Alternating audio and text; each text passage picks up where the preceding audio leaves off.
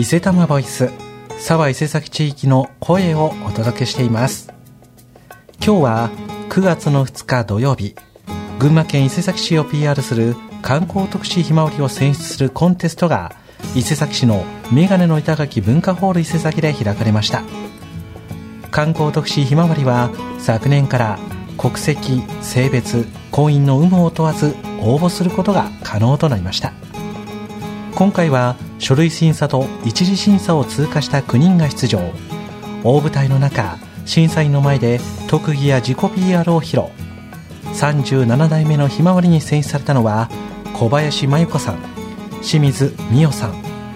宮城咲さんの3人が選ばれています。それぞれインタビューをしてきましたのでお聞きください。それではまずは第37代観光特使ひまわりに選ばれました小林真由子さんにお話を伺いしたいと思います。よろしくお願いします。よろしくお願いいたします、はい、今回まあ選ばれたわけなんですけどもお気持ちはいかがですか？もう率直にすごく嬉しいです。はいやはりあの昔からこのコンテストは伊勢崎に生まれ育った私にはすごく馴染み深くていつかは受けてみたいなと思うコンテストだったので今回、まあ、タイミングもあって受けることができてこのように選んでいただいたことが本当に嬉しいと思っています。はい、ありがとうございます。はい、今後どのような活動をしていきたいなとかってありますか？そうですね。あのもうイベントにはもう積極的に参加してもう伊勢崎のいいところをとにかく皆さんに少しでも知っていただけるようにやっていきたいなと思っております。はい、わ、はい、かりました。ありがとうございます。えー、続きまして清水美代さんの方にインタビューをしていきたいと思います。はい、よろしくお願いいたします。よろしくお願いします。はい、えー、今回選ばれてお気持ちはいかがですか？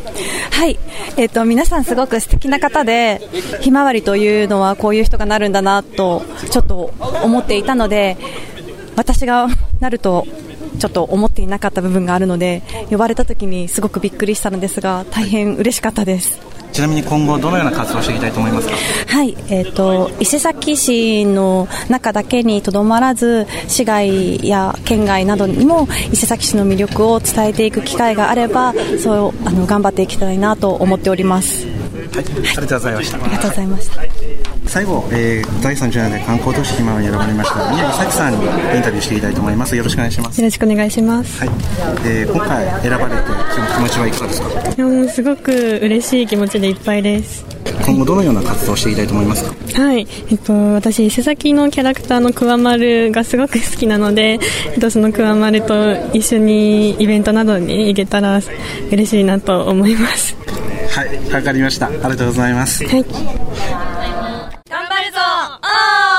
最後にコンテストを主管した伊勢崎商工会議所青年部の関係会長にお話をお聞きしました。前回は男性男性女性あじゃ男性女性女性今回は女性3名という形になりましたけど活動の枠もどんどんとこう広がっていってもらえると良いかなと思うので今までと違ってもこの後も、えー、文化観光課さんに出会ったりとか行政の方と、えー、調整を取りながら、えー、いろんなことにチャレンジしてもらえる環境を作っていければなっていうのは思っています。さあいかがだったでしょうか？コンテストのインタビューの模様をお聞きいただきました。今後新たな第37代ひまわりが1年間を通しさまざまな催しに参加します。ぜひ応援してください。